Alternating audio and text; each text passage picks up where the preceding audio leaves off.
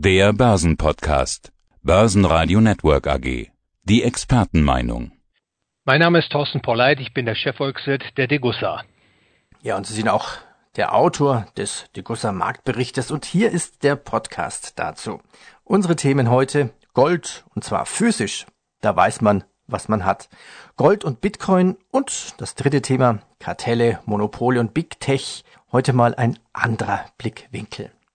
Starten wir mit Gold und zwar physisch. Sie sagen, es gibt gute Gründe angesichts der neuen Welt, die auf uns zukommt, auf Gold zu setzen. Auf Gold in Form von Münzen, Barren, auf physisches Material eben. Ein wichtiger Vorteil des physischen Goldes, es ist unterkomplex in einer überkomplexen Welt. Und als ich das gelesen habe, dachte ich mir, wow, ein schöner Begriff. Gold ist unterkomplex in einer überkomplexen Welt. Fangen wir doch an in dieser neuen komplexen Welt. Was ist das denn, was auf uns da zukommt? Wie komplex ist diese Welt?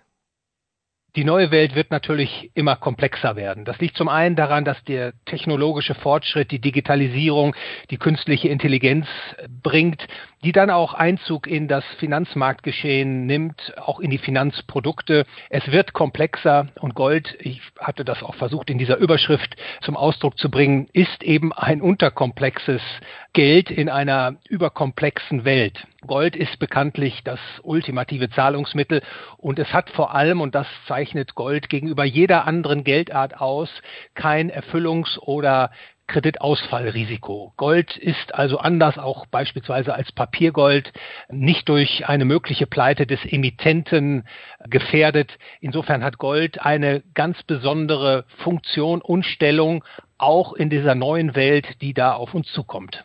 Also da weiß man, was man hat. Gold. Jetzt aber nochmal nachgefragt, warum physisch? Sind ETFs auf Gold ein Risiko für Anleger? Also Papier Gold oder ist Papiergold so ein bisschen der erste Schritt in Richtung Gold für Anleger, die noch nicht so viel Gold haben? Da kommt es natürlich darauf an, wie das Papiergoldprodukt ausgestattet ist. Da gibt es zum einen die ETFs, Gold-ETFs, die ihre ausgegebenen Anteilsscheine zu 100 oder fast zu 100 Prozent mit physischem Gold decken. Das sind tendenziell Produkte, die ich als relativ verlässlich einstufe. Dann gibt es allerdings auch viele Produkte, beispielsweise Goldzertifikate, die haben keine Goldunterlegung, sondern dass die Goldpreisentwicklung, an der diese Zertifikate partizipieren, basieren auf Future-Kontrakten, also keine physische Deckung des Goldes. Und man sollte eben genau abwägen als Anleger, als Investor, vor welchen Risiken man sich schützen möchte. Es gibt Investoren, die möchten im Goldmarkt agieren, um das Auf und Ab der Preise mitzuspielen. Und für die ist vermutlich ein Gold-ETF, ein durchschnittliches Gold-ETF durchaus das richtige Mittel. Aber insbesondere Investoren, die sich vor Systemrisiken wappnen wollen, die auch Erfüllungs- und äh, Kreditausfallrisiken sehen, die sollten in jedem Falle auf physisches Material setzen, auf Barren und auf Münzen. Münzen. Ich glaube, da hat man noch mehr zum Anschauen. Was gibt's da für Münzen? Ich glaube, die, die Krügerrand ist wahrscheinlich die berühmteste. Ja, da gibt es eine ganze Reihe von Münzen. Der Krügerrand ist vermutlich die bekannteste Goldmünze, aber es gibt ja auch noch Maple Leaf beispielsweise oder Wiener Philharmonika. Da gibt es ein reichhaltiges Angebot. Auch natürlich die Gewichtung der Münzen ist unterschiedlich. Es gibt Münzen beispielsweise in Form einer Feinunze, das sind etwa 31,10 Gramm. Es gibt auch halbe Unzen etc. Da muss der Anleger eben schauen, welche Münze er letztlich im Portfolio haben will. Das Angebot ist da reichlich und man besucht am besten die Webseite eines gut sortierten Goldhändlers, um sich dort kundig zu machen. Was mir spontan noch einfällt, ist Gold eigentlich noch mehrwertsteuerfrei, wenn ich es kaufe? Ja, Gold trägt keine Mehrwertsteuer hier in Deutschland und wer Gold hält, länger als zwölf Monate und dann wieder verkauft, der unterliegt auch keiner Kapitalertragssteuer. Zweites Thema. Gold versus Bitcoin, Gold und die Bitcoin-Währung. Setzen Anleger auf den Irrglauben, dass Bitcoin das Gold ersetzen kann?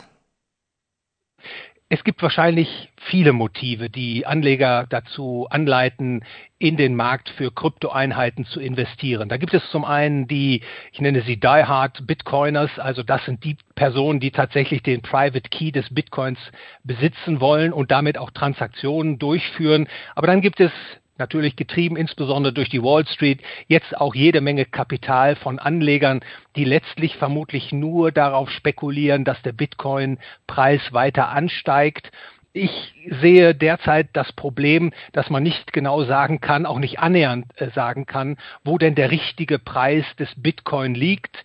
Und deswegen halte ich das derzeit zumindest für tendenziell sehr heiß gelaufen, was ich da im Krypto Universum beobachten kann und würde dem Anleger zumindest raten, vorsichtig zu agieren und nicht alles auf eine Karte zu setzen.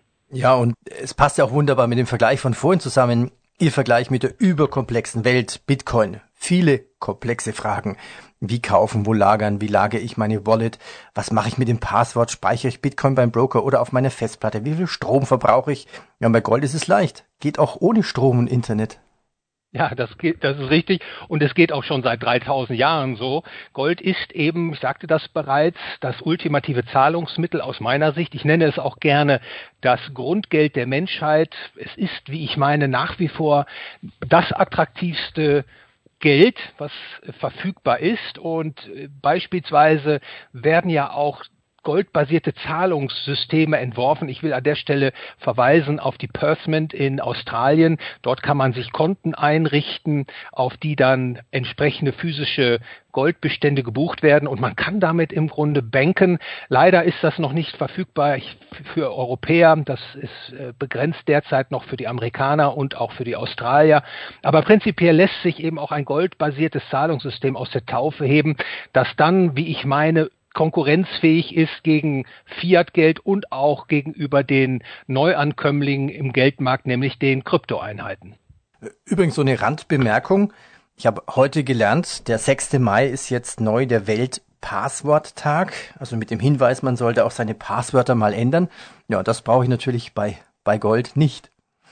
Drittes Thema. Kartelle Monopole und Big Tech. Mal ein anderer Blickwinkel von Ihnen in Ihrem Degussa Marktreport oder auch der Staat, Google, Facebook, Twitter und Co. Sind diese Firmen viel zu mächtig geworden, mächtiger als Staaten mit den Daten, die sie haben, vom Umsatz vielleicht sowieso, die schon viel größer sind, als der Staat überhaupt an Budget hat? Ja, diese Bedenken, die kann man durchaus erheben, dass diese Unternehmen eine zu große Stellung erreicht haben und Probleme schaffen.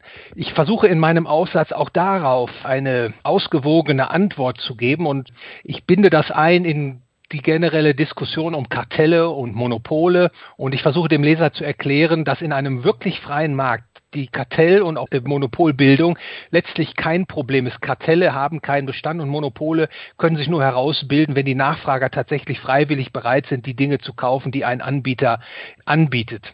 Das Problem entsteht bei Kartellen und Monopolen immer dann, wenn der Staat eingreift in das Wirtschaftsleben, also beispielsweise über Gesetze, über Gebote oder eben auch über die Ausgabe von Privilegien, dann wird es brenzlig und diesen Problemkreis, den kann man eben auch richten auf die Big Tech, wie ich sie gerne nenne, die Big Tech Firmen. Da gibt es nämlich dann auch gewissermaßen Interessengleichläufe zwischen dem Staat und Big Tech, die dann zu großen Problemen führen.